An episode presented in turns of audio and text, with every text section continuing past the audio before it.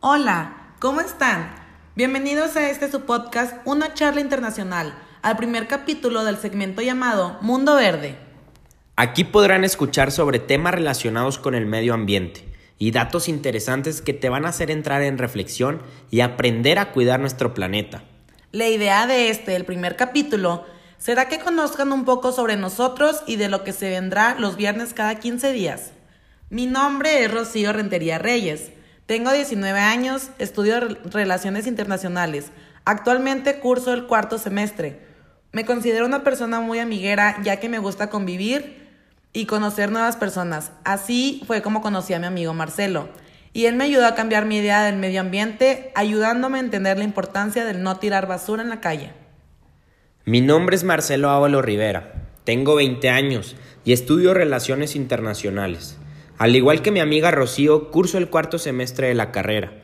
Como les comentó Rocío, soy un chavo que está interesado en el cuidado del medio ambiente.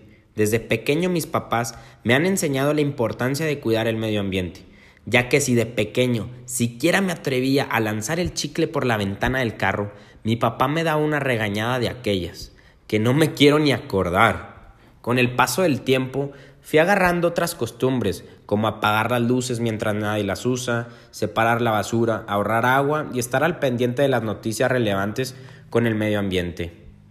En este podcast lo que queremos, aparte de contarles un poco sobre las noticias actuales, también queremos nosotros mismos aprender a llevar una vida sustentable y que ustedes también lo hagan y poder tener nuestro planeta más limpio y en mejores condiciones para un mejor futuro.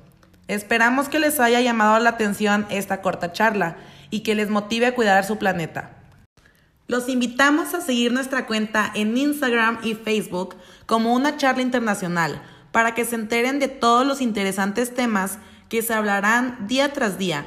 Igualmente, le damos las gracias a Anchor por permitirnos usar su plataforma gratuita.